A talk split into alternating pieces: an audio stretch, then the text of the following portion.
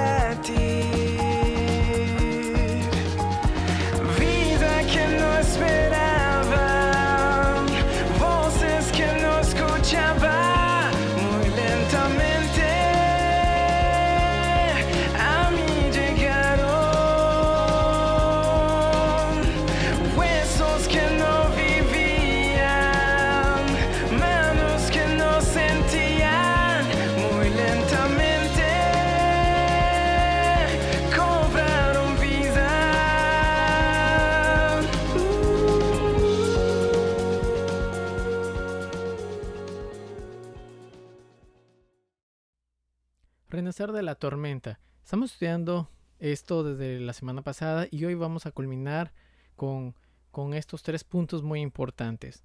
Eh, por un momento, imagínate uno de los cambios más grandes que hayas tenido que atravesar, sea voluntario o involuntario, ya sea cambiarte de ciudad, colegio, terminar una relación, etc. Ahora pregúntate, ¿con qué motivo realicé eso? ¿O de qué sirvió ese cambio? Detrás de cada cambio siempre hay una acción y por tanto un propósito, y tu vida no es la excepción. Es decir, siempre que algo pasa, para bien o para mal, es un fin común. Y lo que es para quienes amamos a Dios, pues déjame decirte que todas las cosas nos ayudan a bien. Eso lo encontramos en Romanos 8:28. Así que sigue con valentía. Te quiero decir que todos hemos atravesado cambios constantemente. Y como ya lo mencionamos anteriormente, todo tiene un propósito. Por lo tanto, queremos que al atravesar este nuevo cambio, renacer en la tormenta, tú te puedas fijar en un nuevo futuro, con una visión más amplia de lo que quieres alcanzar en un futuro. Recordemos por un momento la historia de Pablo en la cárcel. Él no solo se quedó deprimido allí, sino que hizo todo el esfuerzo por aprender, crear y crecer. incluso aún estando en la cárcel, él fue capaz de poder animar a la iglesia. Es lo que ahora nosotros podemos sentir cuando leemos cada una de las cartas en, nuestra, en, la actualidad de ahora. La idea no es solo que renazcas, mi querido amigo, sino que junto con ello sigas creciendo de la mejor manera posible. Es decir, te voy a decir unas cosas muy importantes. Crea proyectos, planea, organiza tu vida, sueña, en fin, muchas cosas más.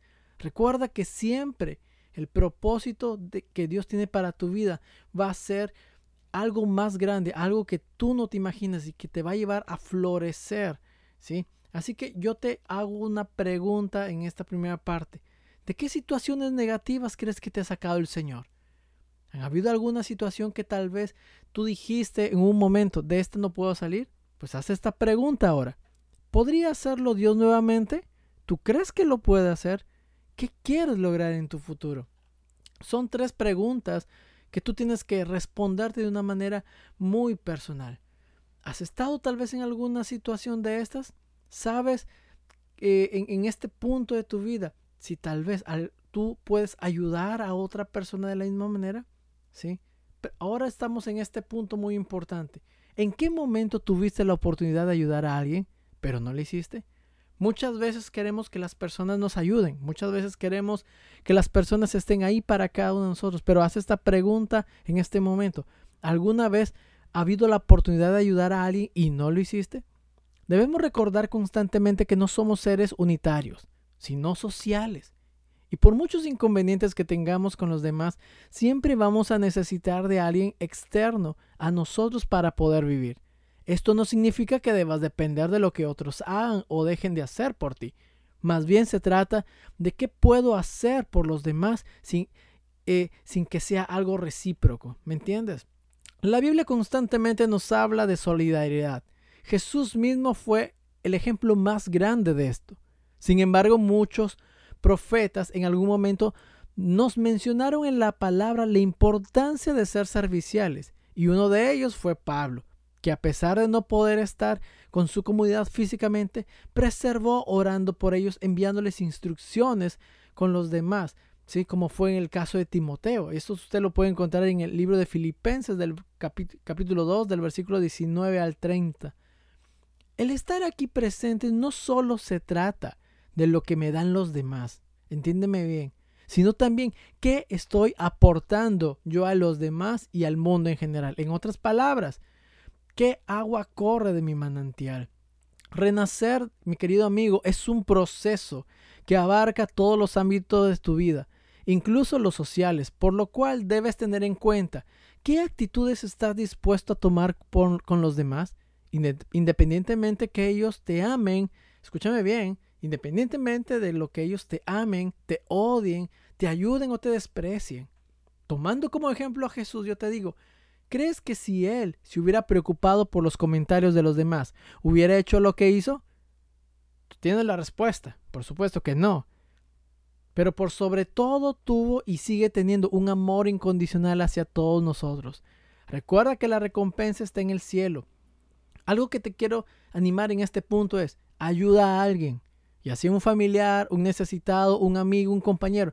No importa quién sea o cómo sea, sea económicamente, mentalmente, espiritualmente, físicamente o anímicamente. Lo que vale es la acción. Así que sigue avanzando. En este último punto, yo te quiero decir que si llegaste a un punto definido, no te quedes ahí. ¿sí? Lo que hacía sobresalir más a Pablo era su preocupación por la iglesia, donde constantemente nos deseaba lo mejor de lo mejor y así también queremos motivarte para que sigas adelante. No te rindas por ninguna razón, recuerda todas estas palabras y aunque el camino sea largo y estrecho, recuerda que Dios siempre tiene en cuenta cada una de nuestras acciones y por tanto tendremos una gran recompensa esperándonos al final del camino. Puede que en este momento no estés pensando por nada, no estés pasando por nada grave. Y estas palabras no tengan mucho sentido, pero yo te invito a notarlas. ¿Sabes por qué? Porque en algún momento tú las vas a necesitar. En algún momento donde tu fe esté débil y tus fuerzas flaqueen, necesitarás esto. ¿Qué palabras? Sencillamente es esto. Sé valiente. No desmayes. Recarga tus fuerzas. Anímate. Ten en cuenta a Jesús en todo lo que hagas. Esto es lo más importante. Sé solidario. Organiza tu vida. Sueña muy alto. Haz lo que te haga muy feliz. Sé la mejor versión de ti.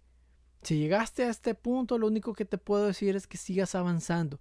No te detengas. No existe nada que Dios no pueda hacer por ti. Aún, así como escuchamos al principio con la canción de los huesos secos. ¿sí? Imagínate, Dios puede hacer muchas cosas más en tu vida. Pero necesitas, en primer lugar, tener en cuenta a Jesús en todo lo que hagas. La única manera que tú puedas renacer en la tormenta es confiar en el Señor. Si caíste, levántate. Siete veces cae el justo y siete veces vuelve a levantarse. Así que no hay nada que te pueda avergonzar, no hay nada que te pueda parar. Tú eres la única persona que puede dar ese paso de fe.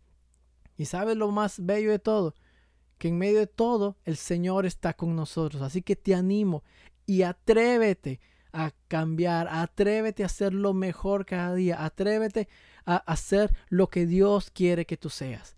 Dios te bendiga. Te invitamos a que puedas compartir este mensaje con tus conocidos, esperando que sea de edificación para sus vidas. Nos vemos hasta la siguiente edición. Dios te bendiga.